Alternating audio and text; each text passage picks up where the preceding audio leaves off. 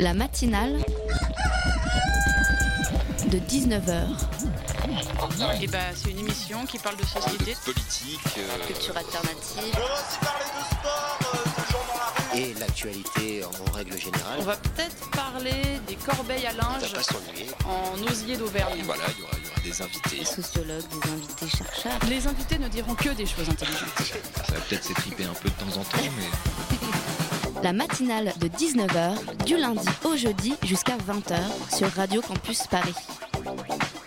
Que feriez-vous demain? Presque un million d'hommes, de femmes, d'enfants, affamés, trempés, incapables de parler votre langue, viennent frapper à votre porte après une traversée maritime sur des radeaux bombés.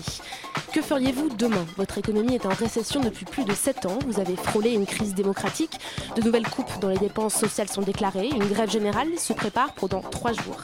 Tout cela, ça se passe en Grèce, à Lesbos, Kos, Chios, Samos, Rhodes ou Léros, dans ces îles grecques, passage obligé sur la route des migrants. 900 000 en un an. Et que fait l'Union européenne? Eh bien, après avoir frôlé la sortie de la zone euro il y a un an, pour que nous, Europe occidentale, ne souffrions pas des conséquences d'une crise monétaire que nous avons provoquée, Bruxelles menace de faire sortir les Grecs de la zone Schengen, car ils ne surveillent pas assez bien leurs frontières. Et bien, la frontière grecque, c'est 9000 îles et 13 000 km de côte. La France, rendez-vous compte, c'est un petit peu moins de 3500. Alors voilà ce que fait l'Union européenne, notre Union européenne. Et que feriez-vous, citoyens?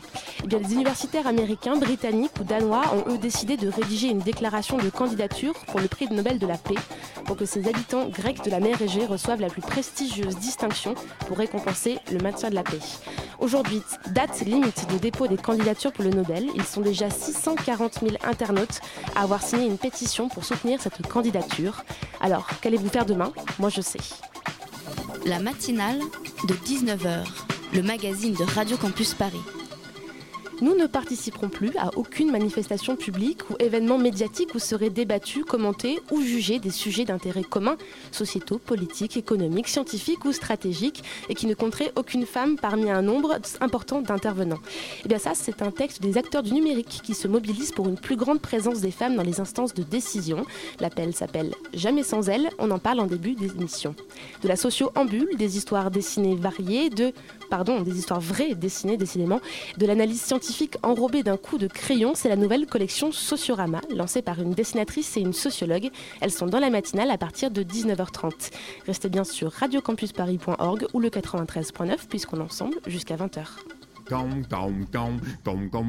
Les sans-âmes te nomment GPS, mais pour moi tu es Sandrine. Entre nous, pas d'histoire de fesses, hein. Tu es de loin ma meilleure copine. Sandrine, oui, va de moi, transporte-moi loin de chez moi, et dans ton parleur intégré, suce-moi les mots qui font rêver. À 300 mètres, tournez à gauche. Les femmes dans le numérique, cela ne se résume pas à Sandrine, la voix du GPS, comme on pourrait le penser à l'écoute des frères Brothers. Les femmes, elles sont aussi entrepreneuses, codeuses, développeuses, sauf qu'on ne les voit pas. Alors, à défaut de les voir, vous allez les entendre ce soir dans la matinale, puisqu'en studio, nous accueillons ce soir trois invités. Première, Tatiana Salomon, une des fondatrices de Girl Power 3.0, un club d'entrepreneuses, si je comprends bien. Bonsoir. Bonsoir.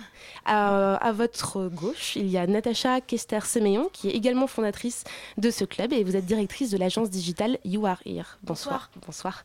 Et ensuite, un homme quand même en studio, Guy Mamoumani, on va vous expliquer pourquoi, président de Syntec Numérique, un des syndicats de l'industrie du numérique. Bonsoir. Bonsoir. Alors tous les trois, vous êtes ici parce qu'il y a un nouveau mot-clé qui se balade sur les réseaux sociaux. C'est hashtag jamais sans elle et c'est le nom du coup de l'appel du Club des Gentlemen, entre autres, pour une plus grande représentation des femmes dans le numérique, dans les panels, les tables rondes, les cercles de décision en général. Euh, pourquoi lancer cette mobilisation aujourd'hui En début d'année 2016, il y a urgence? Tatiana, par exemple? Euh, tu peux répondre. Je pense que c'est un moment où ça s'est cristallisé, puisqu'il y avait une prise de conscience successive depuis quelques années, quelques mois. euh, et, et on a agi, nous, avec notre club depuis une dizaine d'années. Puis en même temps, il y a la démarche de son côté de Guy Mamouani avec Syntec Numérique. Et à un moment, voilà, ça, a pris. Et puis euh, on a voulu, euh, à travers ce club également, mener une action euh, réelle et immédiate. Une action réelle, c'est-à-dire? Mais, eh bien, euh, c'est pas un appel d'une façon euh, abstraite, c'est applicable immédiatement. C'est-à-dire que les signataires, dès la signature de l'appel, ont appliqué lors des invitations, et pour certains, comme Guy, euh, refusé des invitations dans le cas où des femmes avaient annulé leur présence. Des Guy- Du coup, Guy, par exemple, ces, ces invitations refusées, c'est... Il faut d'abord rappeler que l'industrie du numérique, c'est une des plus belles industries françaises. Il y a 412 000 salariés. Qu'on fait 30 000 offres d'emploi chaque année, qu'on a créé 12 000 emplois nets, que ce sont euh, à 93,7% des CDI et qu'on a du mal à attirer les talents. Et en particulier les jeunes filles. Il faut rappeler qu'il n'y a que 13% de filles dans les écoles d'ingénieurs. Donc pour nous au Syntec numérique, le combat euh, des femmes du numérique, ça est toujours quelque chose, euh, une évidence, une évidence, et donc on a tout fait pour essayer de développer cela. Et ce qui s'est produit dernièrement, c'est que justement, on a vu un certain nombre de, tables rondes où on ne voyait pas de modèle féminin. Et euh, on a trouvé que c'était regrettable. Et donc, sur un coup de gueule, en fait, hein, j'ai décidé euh, de dire que je n'irai plus dans une table ronde où il n'y a pas de présence féminine. Et puis, du coup, tout ça a été enclenché, euh, a été relié, rejoint et par de nombreux hommes qui ont pris le même engagement. Mais du coup, avant ce coup de gueule, qu'est-ce qui a été fait? Vous disiez, on a, on a tout fait pour attirer les jeunes femmes. Aujourd'hui, il y en a peu. Qu'est-ce qui a été fait concrètement? Par exemple, on a créé les trophées Excellencia, qui consistent à sélectionner des jeunes filles et à financer leurs études dans des écoles d'ingénieurs. Par exemple, nous avons fait toute une étude sur l'égalité hommes-femmes, dans les salaires hommes-femmes dans l'industrie du numérique. On s'est aperçu qu'il y avait malheureusement un écart. Même dans cette industrie si moderne, il y a quand même un écart qui est moins que d'ailleurs dans d'autres secteurs, hein, eh bien, il y a des programmes dans nos entreprises où on rééquilibre ces salaires. Par exemple, dans mon entreprise, Groupe Open, il n'y a plus de différence entre hommes et femmes. Voilà. Dans l'appel, vous mentionnez que euh, vous parlez d'absence des femmes, vous parlez d'une anomalie notoire, d'une absurdité criante. Peut-être qu'on a du mal à se rendre compte quand on n'est pas dans ce, dans ce milieu-là, mais à quel point c'est un domaine numérique, euh, un domaine masculin, le numérique? Oui. Oui. Euh, absolument. Tatiana Salomon. D'ailleurs, avec Natacha il y a 10 ans, quand nous avons fait le club, nous, étions, nous travaillions pour, un journal, euh, euh, un groupe de presse, et Natacha était la première femme euh, qui a fait des, papiers sur la nouvelle technologie, par exemple. Elle était une journaliste spécialisée. Elle a, elle a travaillé pour tous les journaux à l'époque parce qu'elle était la seule. Et, et moi, j'étais présidente d'une association je suis toujours d'ailleurs, qui s'appelle les Humains Associés, une association humanitaire, où notre préoccupation déjà en amont, c'était ça. C'est-à-dire, quand c'est arrivé euh, Internet, c'est arrivé euh, toutes les nouvelles technologies, nous avons dit il y aura une fracture, il va y avoir une fracture, une fracture numérique, et elle va être euh, aussi nord et sud, mais elle va être aussi féminin-masculin.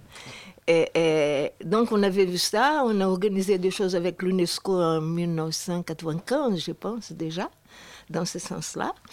Et, effectivement, effectivement, euh, c'était arrivé, c'est très masculin. Et voilà. Donc, euh, nous avons essayé. Euh, d'ailleurs, le club, on a fondé comme ça. D'abord, c'était un peu pour, un peu pour rire. mais aussi pour, Ouais, un peu l'humour. Parce que moi, je pense qu'il faut de l'humour dans, dans, la vie. Sans humour, ça ne passe pas. Se prendre au sérieux, c'est dangereux. Et, mais en même temps, euh, bon, d'une façon ludique, euh, amener les, femmes, les filles, à se rendre compte de, problèmes. Nous avons formé énormément de, filles là-dedans qui sont aujourd'hui dans les clubs. Et, le but, c'était ça, quoi. C'était Je n'aimais pas une affrontation, pas, pas, pas, quelque chose comme ça, mais, mais, mais juste de, voir que, que, les hommes acceptent mieux le fait qu'il y, ait des femmes et dans ce milieu qui était absolument masculin. Et, ça continue d'ailleurs. Par exemple, euh, des gens comme, comme, comme Guy, c'est pour ça qu'on a fondé les, les, clubs avec lui. Euh, euh, J'aurais jamais fait, fait les clubs euh, si ce n'était pas, si pas avec Guy. Mais on parlera plus tard si vous voulez. Oui, du coup, je voulais rebondir sur ce que vous disiez, parce que vous parlez de, voilà, de, de vraies fractures entre hommes et femmes dans, dans le numérique.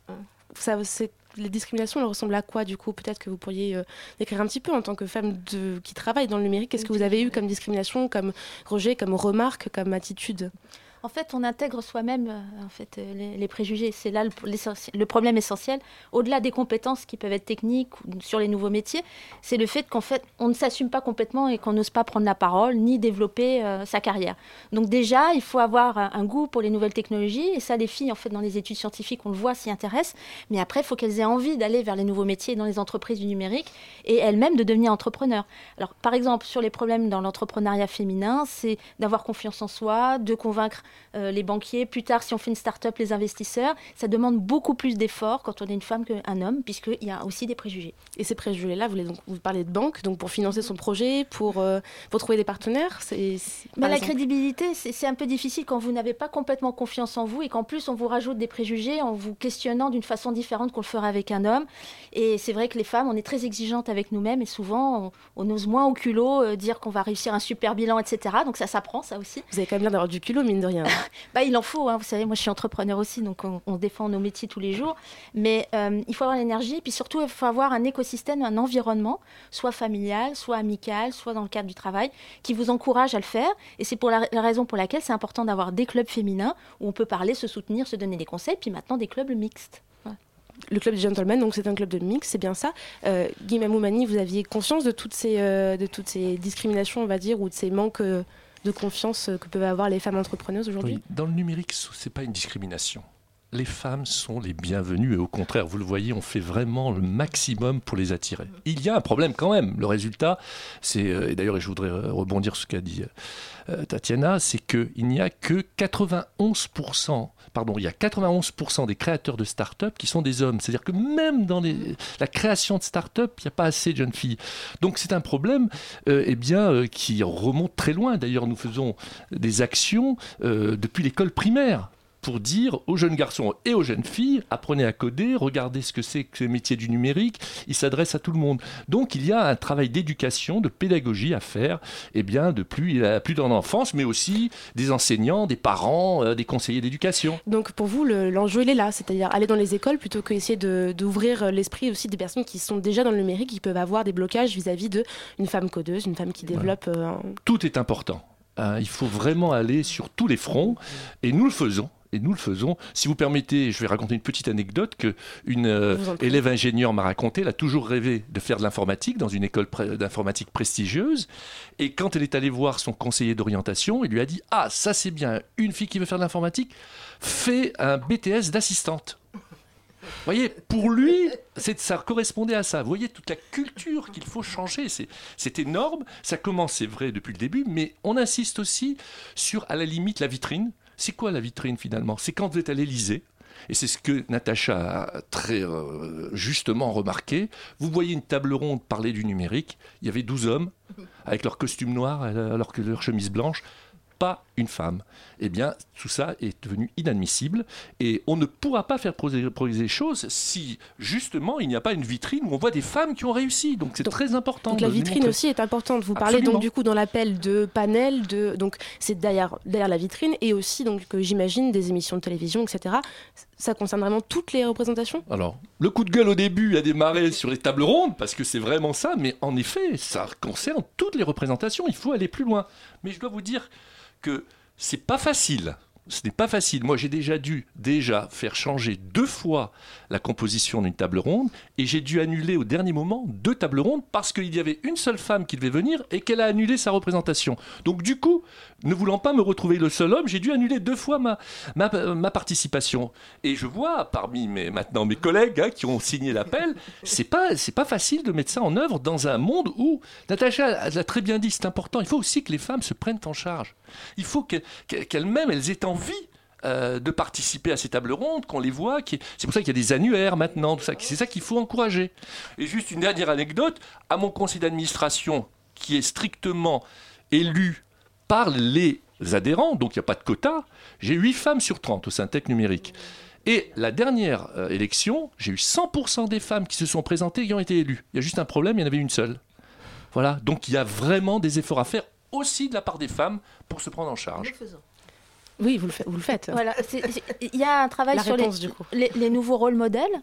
Euh, c'est valable pas seulement dans le numérique, bien sûr, mais il faut avoir envie, il faut avoir des exemples et qu'on puisse s'identifier à des personnes. Ça ne veut pas dire des extraordinaires, des femmes remarquables, inaccessibles. Ça veut dire quelque chose de très concret, de voir quelqu'un qui crée sa boîte, qui devient développeuse, qui s'épanouit. Il y a l'idée aussi, je pense, dans la transformation de la société, de l'épanouissement aussi.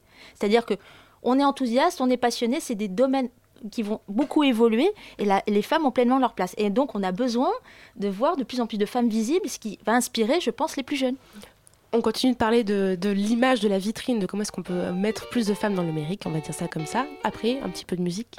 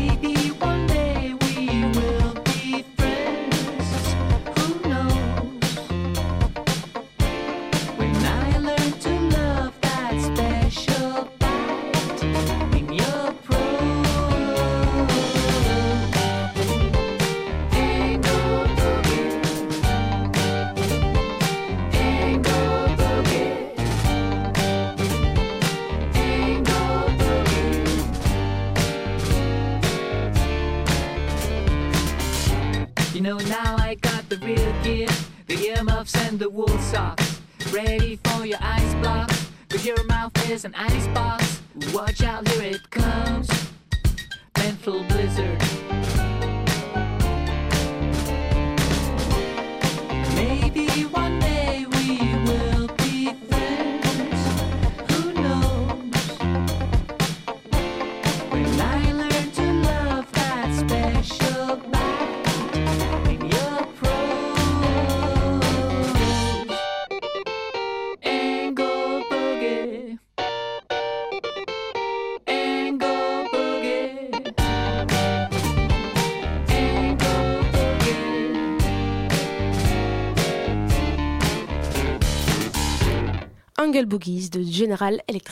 La matinale de 19h du lundi au jeudi jusqu'à 20h sur Radio Campus Paris.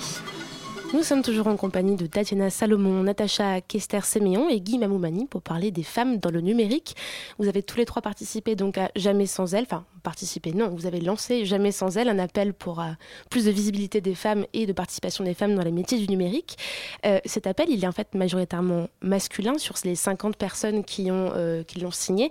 C'est ça la priorité aujourd'hui, c'est mobiliser. Est-ce qu'on a besoin des hommes pour pouvoir prioriser cette question alors qu'il y a Je- plein de militantes qui ont Je vais laisser ont- parler ces dames parce qu'elles sont mieux placées que moi Votre pour répondre à cette question. aussi. Mais en fait, Oui. c'est ça l'idée. L'idée, c'est que euh, un club créé par une femme, dans lequel il n'y a que des hommes, s'engage pour la promotion Mhm. des femmes. Vous voyez, c'est c'est vraiment euh, quelque chose d'un peu original et qui est nouveau et qui doit avoir un nouvel impact. C'est- C'est en ça que c'est original. Bien sûr euh, qu'on pourrait avoir euh, des centaines de femmes qui nous rejoignent, évidemment, sur cet appel. Il n'y a pas de, de, de- de Il y a débat. sûrement plein qui seraient prêtes à le faire. Mais c'est évident, d'ailleurs on nous le demande, mais, en- mais l'originalité de l'appel, c'est que ça soit les hommes. Mesdames, une réaction? Et je souhaite qu'il reste d'ailleurs, euh, euh, parce que euh, je, trouve d'une élégance inouïe folle. Je suis ravie. Mais encore une fois, je pouvais faire ça qu'avec qu'avec- Guy. On n'a pas de temps pour développer, mais il n'y a que Guy pour faire ça. Il y a des années que je suis dedans. Non, mais c'est vrai, il y a des années que nous sommes dedans. No- no- no- notre groupe, il y a 10 ans, comme je vous dis. Bon, il y, a, Benoît Thiolan, par exemple, qui, est le parent de, no- de notre groupe. Il y a quelques-uns comme ça. Maintenant, il y a Gilles, Babinet, qui c'était quelqu'un de très ouvert euh, aussi et très, très paritaire, mais qui n'avait pas cette. euh, J'ai jamais trouvé une écoute, une, écoute comme ça, un respect, une écoute, une simplicité, une égalité, comme ça. Dans ce milieu, euh, comme, comme avec, avec Guy. Et, donc, c'est pour ça que, que, que- que faire le club avec lui, D'ailleurs, c'est nous deux en même temps, c'était simultané. C'est une très très belle aventure. Et, bien évidemment, comme il y a lui et qu'il y a tous les autres, parce que bon, nous sommes quand même à 25 ou 30, et, et il y a un impact, il y a, un, plus grand impact. Aujourd'hui, par exemple, j'ai écrit un papier dans, dans, dans l'Express euh, en réponse à des questions, par exemple, pourquoi euh, il n'y a que des femmes, etc. etc., etc. J'ai- dit, mais l'appel, c'est l'appel des clubs de gentlemen, et qui, qui, pour une fois, c'est pas les femmes qui... qui parce que Oui, mais alors pourquoi est-ce qu'on n'entend pas les femmes quand ce sont elles qui parlent et on l'entend quand Ah, il y a une vingtaine d'hommes qui par parlent? exemple, ça. J'ai- j'ai- J'essaie de répondre. C'est comme ça. Alors, pour le moment, c'est comme ça. Alors, il faut être pragmatique. voilà. Et, et- pour une fois qu'on a des gentlemen qui viennent demander pour nous et qu'on n'a pas besoin d'aller commander, moi je suis jamais, je suis pas d'accord d'aller commander. Moi je, je pense que c'est une chose naturelle. C'est revendiquer, commander derrière, etc. Quelque chose qui, que ça va de soi. Et donc, sont eux qui font. Ah, je suis ravie. Et toutes les femmes que je connais, il fait moi confiance, je connais beaucoup, elles sont très, très contentes. Alors, il y a les féministes, comme toujours, les féministes, féministes, euh, vraiment, hein, celles qui qui m'aiment pas d'ailleurs, qui râlent. Mais, mais, mais je dis, mais essayez, essayez de, de prendre ça comme, un- comme un grand compliment, comme un service chevaleresque, au lieu de, au lieu de, de, de, bon, hein, de se braquer dessous. Oui, enfin chevaleresque, comme vous le disiez juste avant, c'est quelque chose de plutôt normal aussi dans l'absolu. Oui, mais c'est c'est chevaleresque. bien comme ça. On notera Et- les mots chevaleresque et, et gentleman. Voilà. Justement, je vais vous poser une question pour, pour euh, dans votre euh, comment dire paquet à la médiatisation, mais pour avoir de l'impact, vous avez beaucoup de signataires de, de l'appel qui sont justement euh, des hommes de médias. Euh, J'avais par exemple Mhm. sous, sous les yeux la Pierre Aski, cofondateur de Rue 89, euh, Claude Porcenac, fondateur de l'Important. Voilà, enfin, euh, que- c'est quelque chose qui est important pour vous justement? C'est- une, un tremplin ou c'est Non, ils sont dans les clubs de gentlemen. C'est ça, c'est ça. Le club gentleman, c'est un club qui a, qui a que nous avons fondé avec Guy et qui a à peu près 25, 30, euh, 30, 30 hommes, voilà, voilà, qui font partie du club gentleman. Et, je suis la présidente avec Guy. Voilà, c'est un club. Voilà. C'est sept clubs de, gentlemen qui ont lancé l'appel. Donc, ensuite, il y a d'autres qui nous sont. euh, bon, tous ceux que vous, vous, vous, parlez, que vous citez là, ils font partie du club déjà.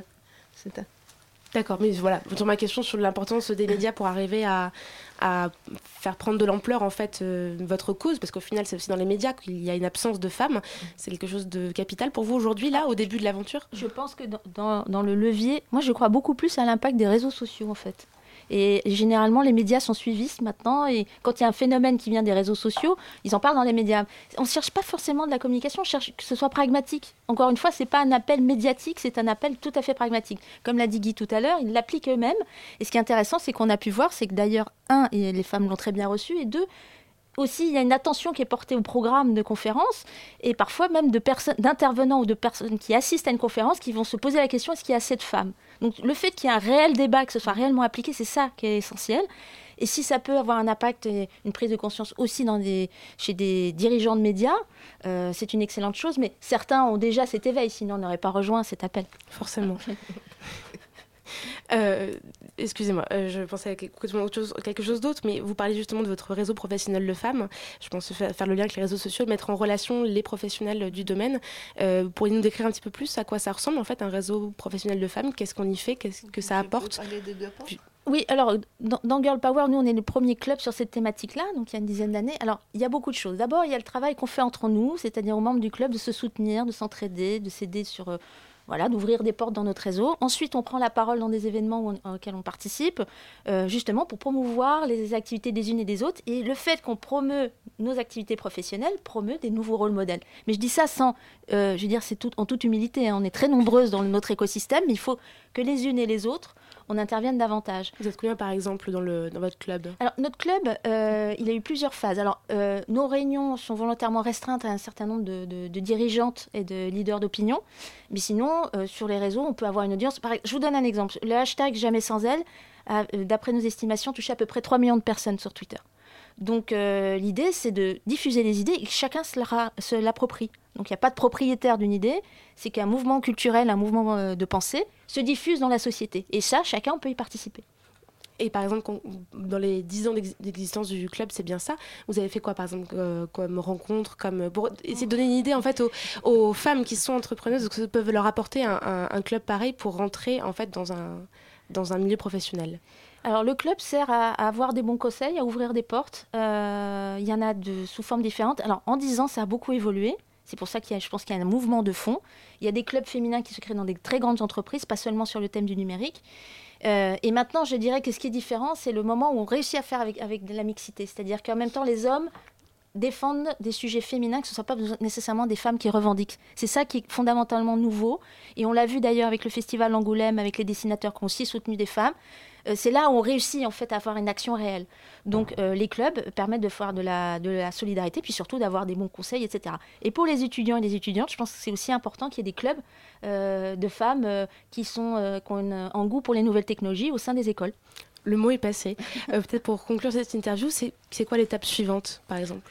Qu'est-ce qui, qu'est-ce qui vient après cet appel, après que d'autres personnes viennent y participent Franchement, on- n'a aucune stratégie euh, tactique par rapport à ça. Sans parler de tactique, Voilà. Donc euh, perspective. l'étape suivante, c'est de faire euh, progresser ce, ce combat, qui est un combat, comme il a été dit, euh, tellement de bon sens et d'évidence, hein, et de continuer à travailler euh, sur tous les, les éléments hein, qu'il constitue, on l'a dit, euh, les jeunes, euh, les, les développeurs, euh, la communauté des chefs d'entreprise, enfin euh, la communauté des startups, les, les ministres, parce qu'on voit aussi qu'il y a des choses à, sur lesquelles il faut progresser euh, euh, avec euh, certains ministères. Enfin bref, donc pour nous, au fur et à mesure, eh ben, on prendra un certain nombre d'initiatives pour essayer de promouvoir ces idées-là. Et euh, tant mieux si euh, ça se diffuse le plus vite possible et que nous ayons des résultats concrets le plus rapidement possible. On parlait de réseaux sociaux. Est-ce que vous allez tweeter, par exemple, à chaque fois qu'il y aura une table ronde qui ne sera pas représentative? C'est un, un de. Non seulement, euh, c'est déjà le cas, c'est déjà le cas, Voilà. et puis quand un de nos signataires se retrouve malheureusement par erreur euh, dans une table ronde comme ça, il a tout de suite des gens qui lui rappellent hein, son engagement. Et puis moi, chaque fois que j'annule euh, ou que j'ai fait changer une euh, table ronde, et ben je l'annonce sur les réseaux sociaux de façon à montrer que c'est possible. Et c'est vraiment incroyable de voir comment l'impact de ce que vient de raconter Natacha, là, est en train de faire une sorte de boule de neige et au bout du compte, une prise de conscience générale. Eh bien, on suivra les tweets et cette boule de neige pour voir jusqu'où euh, va le mouvement et on en reparlera sûrement dans quelques années encore. Merci à vous trois d'être venus. Donc, je rappelle, oui, dites-moi. Euh. Il y a, il y d'autres, euh, d'autres clubs de femmes, d'autres euh, associations qui travaillent là-dedans. Il n'y a pas que nous. Nous étions les premières, c'est tout. Mais très vite, il y a d'autres qui, qui, qui sont arrivés et qui font un très, très bon travail. D'ailleurs, un de ces jours, euh, je pense on va les inviter tous à venir échanger avec les gentlemen, par exemple, euh, pour voir qu'est-ce qu'on peut faire ensemble. D'accord D'accord. Eh bien, écoutez, on suivra l'actualité euh, des clubs de femmes dans le numérique. Et je vous remercie donc tous les trois d'être venus. Donc, je rappelle, nous étions en compagnie de Guy Mamoumani, Natacha Kester-Séméon et Tatiana Salomon. Merci à tous les trois. Bonsoir.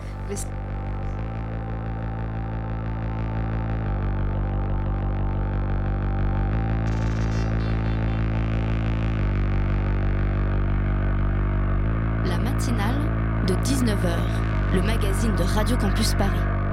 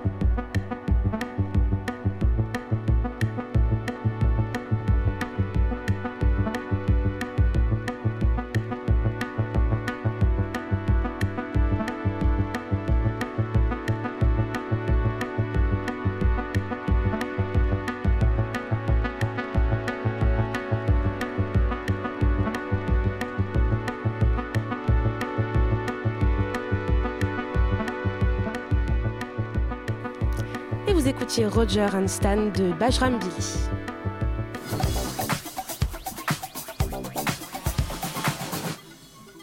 Instant chronique de cette émission, de cette matinale de 19h. Mélina est rentrée en studio avec nous. Bonsoir Mélina.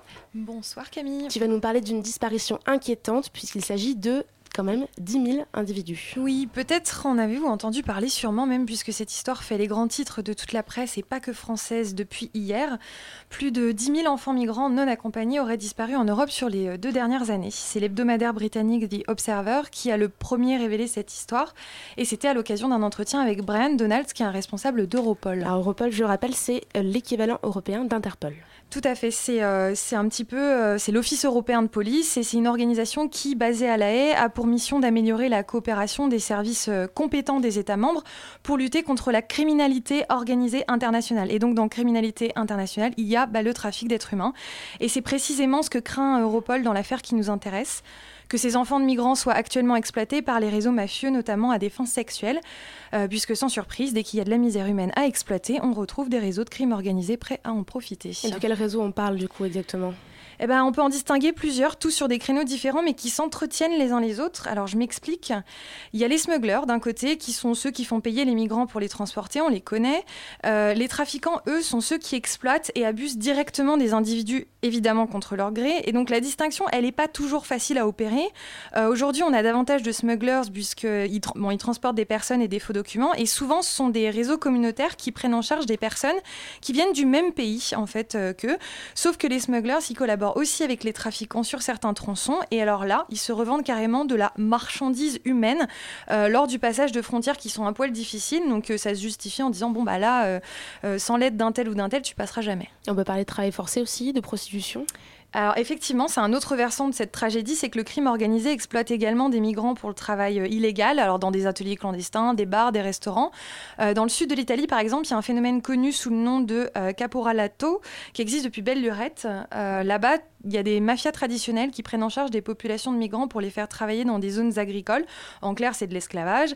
Mais il existe également effectivement des affaires de prostitution et de proxénétisme. Dans une interview donnée à Atlantico et parue aujourd'hui, euh, Stéphane Kiré, qui est diplômé de l'Institut de criminologie, explique Pendant longtemps, cette prostitution d'immigrés clandestins était destinée à la communauté dont ils étaient issus, mais depuis quelques années, ce marché, entre guillemets, s'ouvre aux Européens. Et donc ça, c'est un fait nouveau. Et du coup, pourquoi est-ce qu'on parle de 10 000 personnes, 10 000 enfants? Bah, euh, Ce sont des chiffres que nous donne Europol et qui prennent en compte des enfants dont toute trace a été perdue après leur enregistrement auprès des autorités européennes sur les 18 derniers mois, voire les deux dernières années. Et le chiffre a notamment été obtenu d'après des informations soit fournies par les pays européens ou alors qui sont disponibles pu- publiquement sur Internet. Il faut savoir qu'environ 5000 enfants, la moitié donc euh, de ces 10 000, euh, 10 000 enfants, a disparu en Italie. Et euh, bon, c'est, euh, l'explication se trouve parce que c'est l'une des portes d'entrée vers l'Europe pour les migrants qui sont venus par la Méditerranée, évidemment. Alors comment est-ce qu'on explique un si grand nombre de disparitions? Ça paraît énorme quand même. Bah, en fait, oui, ça paraît énorme, euh, mais euh, bon, même s'il est difficile de relativiser un tel chiffre, il faut quand même rappeler qu'un million de migrants environ, principalement des Syriens, des Irakiens, des Érythréens qui fuient leur pays, sont arrivés en Europe, mais rien qu'en 2015, ce qui est assez énorme, euh, que 27% d'entre eux sont des mineurs, donc calcul rapide, on a 270 000 mineurs qui sont rentrés sur le territoire européen rien que sur les 12 derniers mois, c'est bien plus que les 10 000 dont nous parlons sur deux ans, et puis il se trouve que les enlèvements, ce ne sont pas l'unique cause de leur disparition. Et les autres raisons alors? Bah, il y a ceux qui se cachent volontairement des autorités par peur d'être expulsés justement parce qu'ils sont mineurs et non accompagnés. Et puis il y a aussi ceux qui sont partis rejoindre des membres de leur famille en filant entre les mains des autorités. Euh, le problème, rappelle notre fameux Brian Donald, c'est que nous ne savons pas où ils sont, ce qu'ils font et avec qui. Et donc c'est là euh, que ça alarme les institutions européennes et les associations parce que on a beau remettre l'information dans son contexte et tenter de relativiser ce qui est déjà difficile, il faut savoir qu'il y a bel et bien des groupes criminels actifs dans la traite d'êtres humains et qu'ils ont trouvé une nouvelle manne dans les filières d'immigration illégale. Merci beaucoup Mélina pour cet éclairage sur cette triste situation, si on peut dire ça comme ça. Oui, Bien, merci à vous de m'avoir écouté. La matinale de 19h sur Radio Campus Paris. Radio Campus Paris. Il nous reste encore une grosse vingtaine de minutes ensemble et tout de suite on va passer des mots aux bulles, des tranches de vie en dessin de la sociologie en BD. On parle de la collection de Casterman, la nouvelle collection qui s'appelle Sociorama. Elle est dirigée par deux femmes, une dessinatrice et une sociologue au CNRS. Forcément, il fallait les deux professions représentées. Et la matinale, eh bien, les reçoit ce soir. C'est Lisa Mandel au dessin et Yasmine Boiga pour les concepts de sociaux, on va dire.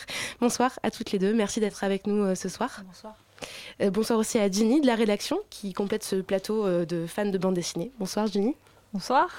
Donc euh, Lisa Mandel, Yasmine Bouaga, la bande dessinée, elle, s'inspire de plus en plus de travaux scientifiques, j'ai l'impression, ceux qui soient sociologiques ou non.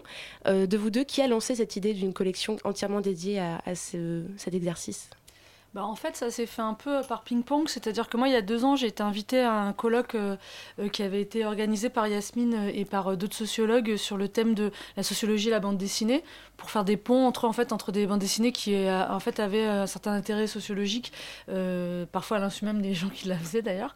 Et, euh, donc, j'ai été invitée à, ça, puis là, j'ai rencontré Yasmine, et en fait, c'est en discutant avec elle, avec les sociologues, que je me suis rendu compte que leur, euh, leur sujet de- d'enquête était vraiment passionnant et, et, et méritait d'être vu par, par un plus grand nombre de gens que ceux qui euh, sont spécialement intéressés par, par la sociologie, parce que fait, la sociologie intéresse tout le monde. Et en fait, du coup, on s'est revu plusieurs fois, et c'est Yasmine qui m'a relancé, euh, euh, parce que j'avais dit, ah oui, ce serait bien de faire un truc euh, ensemble, puis moi, après, j'étais partie, et puis Yasmine m'a relancé, et l'un dans l'autre, on a fini ensemble par, par monter la collection. Voilà.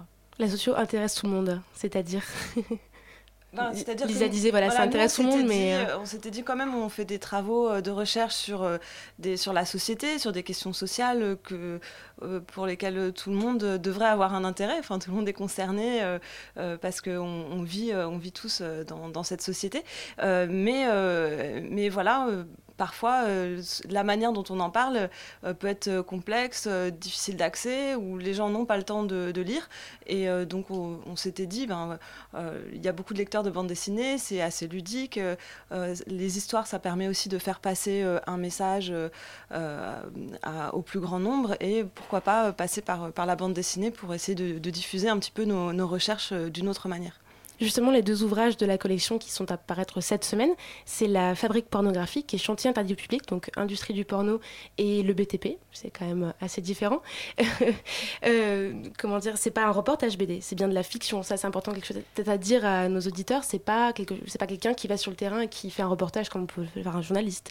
C'est quelque chose que vous avez imaginé. Oui, en fait, c'est une fiction qui tire euh, ses- toute sa source dans l'enquête sociologique. C'est-à-dire qu'en fait, tout est juste sociologiquement, euh, ou essa- essaie de l'être un maximum, mais et, et on essaie de faire passer les problématiques sociologiques à travers euh, en fait un récit, en essayant d'avoir le moins possible de jargon et de théorie. Donc en fait, les personnages existent en réalité parce qu'ils sont inspirés de personnages qui ont témoigné. Et rien de ce qui se passe dans les livres a été inventé dans le sens où, euh, à part évidemment pour, euh, la narration, sur, euh, qu'on ne sait pas si, si telle personne a mangé tel sandwich à ce moment-là, mais pour les choses de fond, on, prend vraiment euh, notre source dans les vrais témoignages. Donc euh, quelque part, c'est la réalité aussi. C'est une certaine réalité qui est de telle manière à ce que ce soit ludique et, agréable à lire pour, euh, pour le lecteur. Donc, par exemple, Lisa, vous, vous avez écrit euh, La fabrique pornographique. Votre personnage principal, Howard, un vigile euh, qui est au grand magasin et se retrouve acteur de films porno. Et puis, il est spécialisé malgré lui dans la catégorie black et femme mûre. Donc ça, c'est une vraie histoire, par exemple. Voilà, ça c'est un est- vrai, un vrai témoin. C'est-à-dire qu'il y a vraiment quelqu'un qui s'appelle, euh, non pas Howard, parce Oui, que le nom a été changé, changé, oui. par le sociologue. Moi j'ai repris le nom en fait du, livre, qui est noir, qui rentre dans le porno comme ça, et qui se retrouve effectivement à un moment donné cantonné euh, euh, dans, dans ces rôles-là. Donc tout ça c'est vrai par exemple. D'accord. Et donc on s'appuie en fait sur des enquêtes de terrain, euh, donc euh, euh, des enquêtes sociologiques qui ont été menées pendant plusieurs mois, plusieurs années même par, des sociologues dans les milieux concernés, dans le milieu du porno, le milieu du BTP, et qui, permettent d'avoir une connaissance intime de, ces, milieux sociaux qui, ensuite sont, est retraduite par des, fictions. Et justement, comment vous avez choisi les, enquêtes qui allaient être dessinées? Quels sont les critères? Alors, euh, ça nous plaisait. Euh, donc, on, a une association euh, qui s'appelle Socio en Case, qui, euh, qui est une association de sociologues euh, qui, euh, qui a pour euh, fonction de choisir euh, les enquêtes euh, qui pourront être adaptées en fonction bah, de leur intérêt. Parce que là, par exemple, le milieu du bâtiment, bah, on habite tous euh, des maisons euh, qui ont été construites euh, par des gens qui sont dans des situations très précaires et que le système maintient en situation euh, très précaire. Et ça nous paraissait important politiquement de faire connaître euh, cette situation-là. Euh, et le milieu du porno euh, aussi, ça véhicule euh, un nombre incroyable de fantasmes sur les rapports euh, hommes-femmes, la violence, etc. Et ça nous paraissait aussi très important de travailler euh, là-dessus. Après, ce sont des enquêtes aussi euh, qui étaient très ethnographiques, avec beaucoup de, de personnages, de scènes très concrètes qui permettaient de- cette adaptation en images également.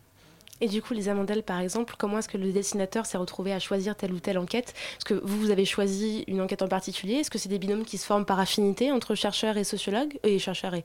Oula, entre chercheurs et dessinateurs, Bah, pardon Non, en fait, là, euh, pour chaque personne, ça s'est passé un peu différemment. Il y, a, eu, par exemple, un auteur qui avait déjà comme intérêt, euh, par exemple, les séducteurs de rue, et qui s'est retrouvé, du coup, à bosser avec une sociologue qui avait dû fait une enquête sur le sujet. Mais sinon, parfois, euh, c'est les sociologues qui proposent deux ou trois projets au, dessinateur qui va choisir le projet qui l'inspire le plus. Moi, je suis arrivée au porno, un j'ai l'impression d'être actrice, je suis arrivée au porno un petit peu par hasard, si vous voulez.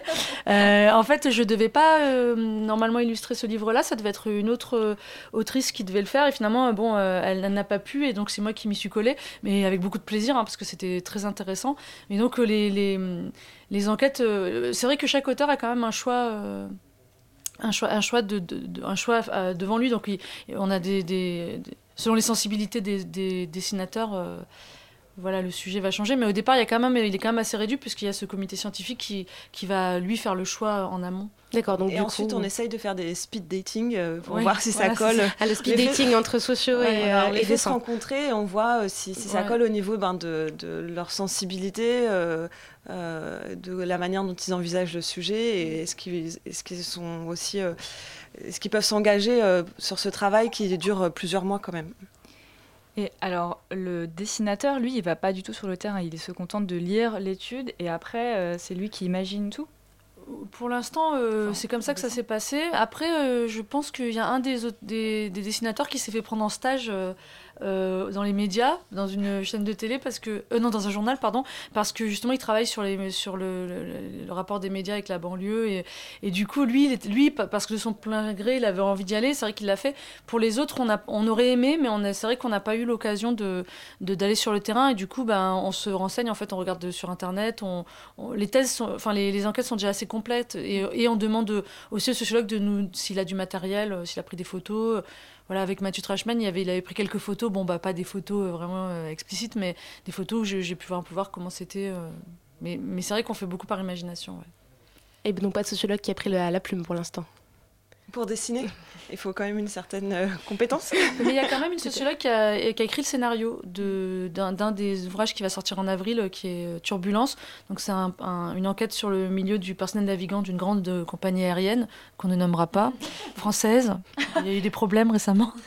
Et, On ne euh, voit pas du tout. C'est on bon, l'anonymat est préservé, tout va bien. Et elle, là, elle a, elle a- elle a écrit le scénario et donc euh, qui a été après bah, remanié un petit peu avec le dessinateur. Et, et finalement, on arrive à un objet qui est vachement intéressant. Donc voilà, euh, après oui, il faudrait que le, le sociologue soit aussi dessinateur. Pour l'instant, on n'a pas eu la, la double casquette. Ça commence à faire beaucoup comme, euh, Ouais. comme condition pour commencer à dessiner.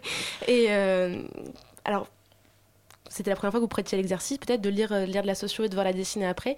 Euh, Qu'est-ce qui était difficile là-dedans? Qu'est-ce qui était inhabituel ou complexe? Au-delà du, du- du thème, hein, du porno, vraiment juste l'idée de devoir insérer des bribes de, de sociologie là-dedans. Ce qui est pas évident, je trouve, c'est d'arriver à parce que le sociologue il va, il va articuler son livre d'une certaine façon et, et qui est, qui est- à laquelle il a souvent réfléchi longuement.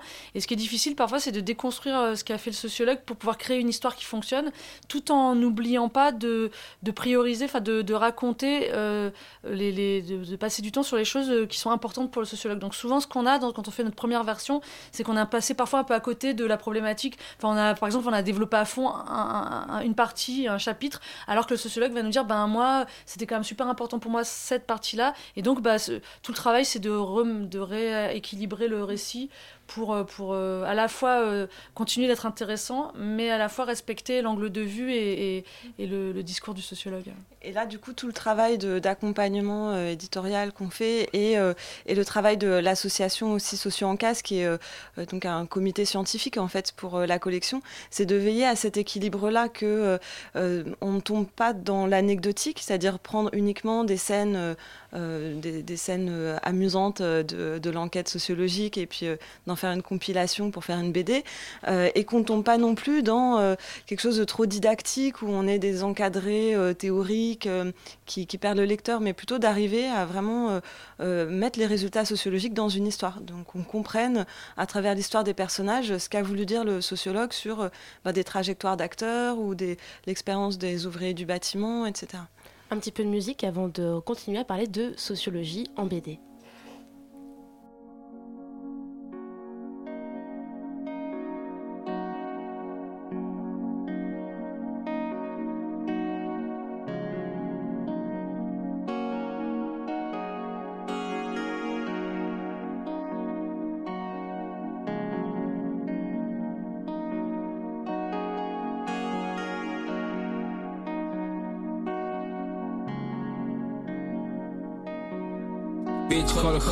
Cocaine, gun slow me up, I ain't codeine. My lines wicked, my flow when you sleeping, man, I live in dreams. Mason boy, yeah, I love my team. We get high without tambourines. Girls in my car, but no gasoline. Not being a hammer car, but no gasoline.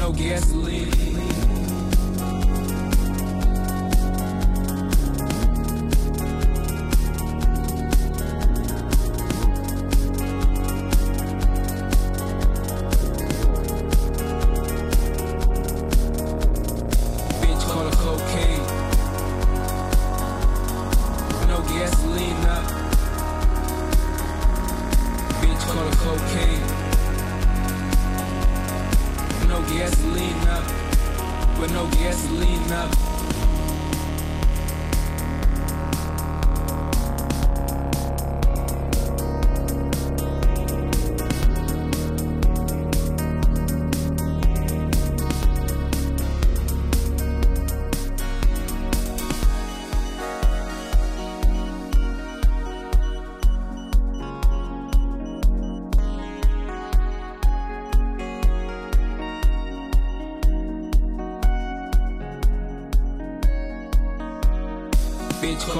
Cocaine, gun slow me up, I ain't codeine. My lines wicked, my flow when you sleeping, man, I live in dreams. Mason boy, yeah, I love my team. We get high without tambourines. Girls in my car, but no gasoline. Not being a hammer car, but no gasoline.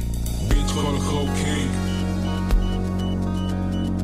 No gasoline, not.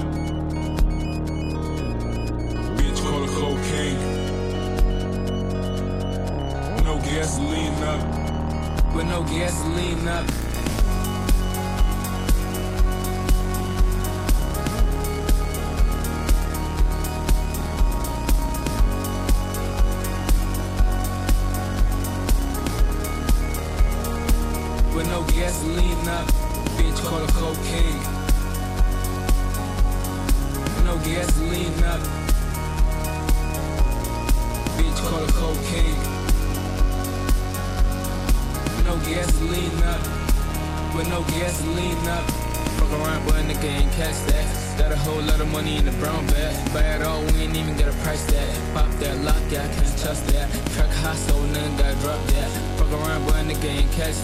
Got a whole lot of money in the brown bag. Back high, so none got drop that. Bitch call it cocaine, gun slow me up, I ain't codeine. My lines wicked, my flow when you sleeping, man, I live in dreams. Mason boy, yeah, I love my team. We get high without tambourines. Girls in my car, but no gasoline. Not being a hammer car, but no gasoline.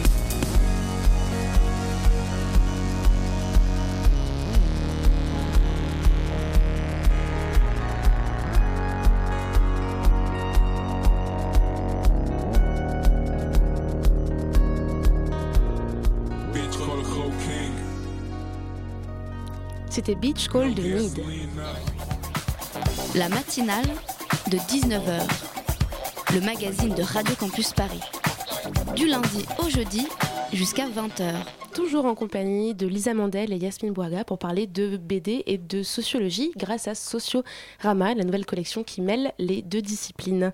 Alors, quand on lit ces, BD, là, les deux premières qui vont paraître cette semaine, donc Chantier interdit au public, La fabrique pornographique, sans s'en rendre compte, on apprend donc des concepts, on touche du doigt certains concepts sociologiques. Euh, par exemple, lesquels sont-ils? Parce qu'on ne s'en rend pas compte, par exemple, Yasmine Bouaga.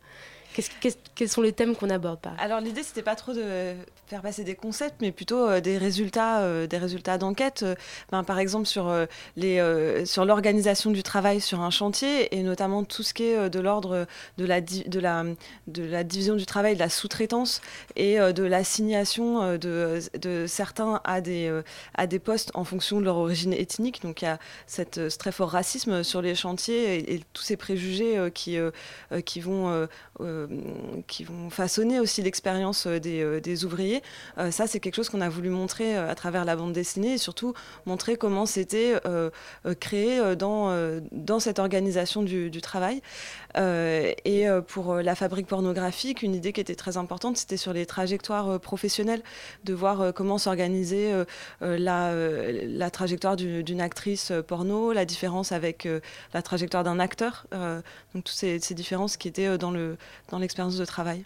Lisa Mandel, vous qui avez dessiné la fabrique pornographique, est-ce qu'il y a justement des grands thèmes, enfin des grands concepts de sociologie que vous avez dû manier différemment ou vous avez découvert ou bah, moi, oui, j'ai découvert. Bah, ouais, c'est compliqué. Euh, oui, j'ai effectivement, j'ai bon, lu le, le, livre, donc c'est vrai qu'il y a des choses que moi, j'avais pas euh, hyper bien comprises au départ et qu'il a fallu euh, bah, me, me, traduire. Et, par exemple, bah, justement, je, le, truc de l'accumulation des débutantes, par exemple, c'est quelque chose que j'avais complètement survolé, alors qu'en fait, c'est super important dans la, dans la, la thèse de, de Mathieu Trashman. L'accumulation des débutantes, c'est comment, en fait, les, les, les, réalisateurs, ils sont friands des, des... Il faut toujours qu'il y ait des nouvelles têtes, donc les actrices doivent temps se renouveler et comment d'un réalisateur à l'autre il se passe en fait des débutantes et comment les débutantes appartiennent entre guillemets à l'acteur euh, qui les a fait rentrer dans le milieu. Comment lui se, eux ils se servent des débutantes pour pouvoir euh, rentrer sur des milieux euh, des des, du tournage pro où ils n'auraient pas pu rentrer. Donc euh, comment en fait il y a une espèce de commerce des débutantes et, comment la débutante en fait elle est mieux payée. Les actrices sont mieux payées que les acteurs dans ce métier-là, mais euh, en fin de compte elles sont, les plus exploitées parce qu'en plus elles sont pas conscientes de leur valeur. Donc voilà tout ça par exemple l'accumulation des débutantes c'est vraiment une problématique que j'ai développée parce que j'ai pris conscience que dans un second temps de l'importance que ça avait euh, dans la la recherche. Dans la recherche. Et c'est donc ce qui vous a peut-être le plus étonné, ou enfin, c'est pas forcément étonné, mais est-ce qu'il y a des choses qui vous ont vraiment étonné dans la lecture des ouvrages et qui est... Bah, moi, ce qui m'a étonné euh, donc, euh, dans la fabrique euh, pornographique, c'est que effectivement, moi, j'avais un espèce de fantasme d'un, milieu du porno beaucoup plus noir et beaucoup plus glauque.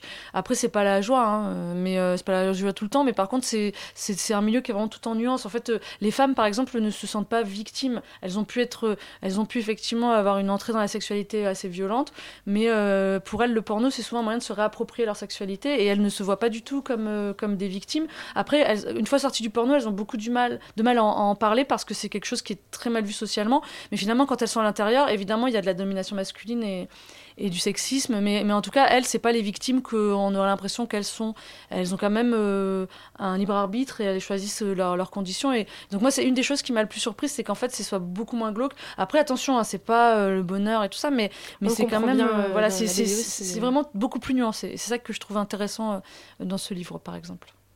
Et l'image, en l'occurrence, permet aussi de montrer euh, la fatigue des corps. Enfin, quelque chose. Enfin, le, terme peut paraître un peu abstrait, mais montrer euh, par l'image euh, comment les actrices en parlent, qu'elles se sentent vieilles à 30 ans, etc. C'est ça, ça, permettait de, bien, de bien faire passer cette idée-là. Des choses visuelles qui sont pas forcément faciles d'accès quand on lit un ouvrage très théorique. C'est ça que vous voulez dire aussi? L'ouvrage n'est pas très théorique. Hein, c'est aussi pour ça qu'il était adaptable. Et mais plus théorique, on dirait. La, voilà la, la description. Enfin il faut beaucoup de mots pour décrire ça, alors que l'image permet d'être plus euh, éloquent. Alors, euh, donc dans les BD qui, vont paraître cette semaine, c'est beaucoup euh, orienté sur les milieux professionnels, les conditions de travail, etc. Et ce sera un peu comme ça pour la suite? Alors effectivement, oui, tout à fait. en fait, c'est vrai qu'on est beaucoup sur une sociologie de, du travail. Euh, enfin, je, oui, c'est vrai que les quatre prochains, en tout cas, puisque et même la suite, ça parle effectivement le, du personnel donc navigant.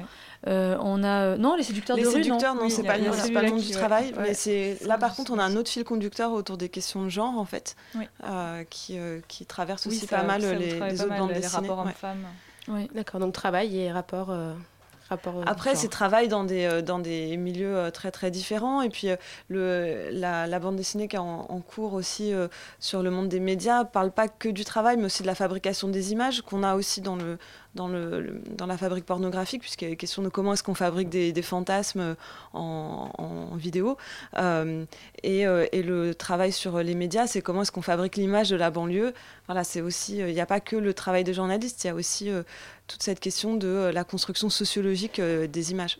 On arrive malheureusement à la fin de l'interview. Je suis désolée, Lisa Mandel et Yasmine Bouaga. Par contre, je signale à nos éditeurs qu'ils euh, peuvent vous rencontrer vendredi Euh, c'est bien ça, vendredi soir au Mont en l'air à Ménilmontant.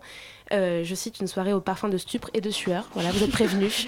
Il y aura des livres aussi. hein, quand Il y aura des livres aussi, et donc les auteurs pour dédicacer. Merci beaucoup d'être venus donc, dans la matinale de 19h ce soir.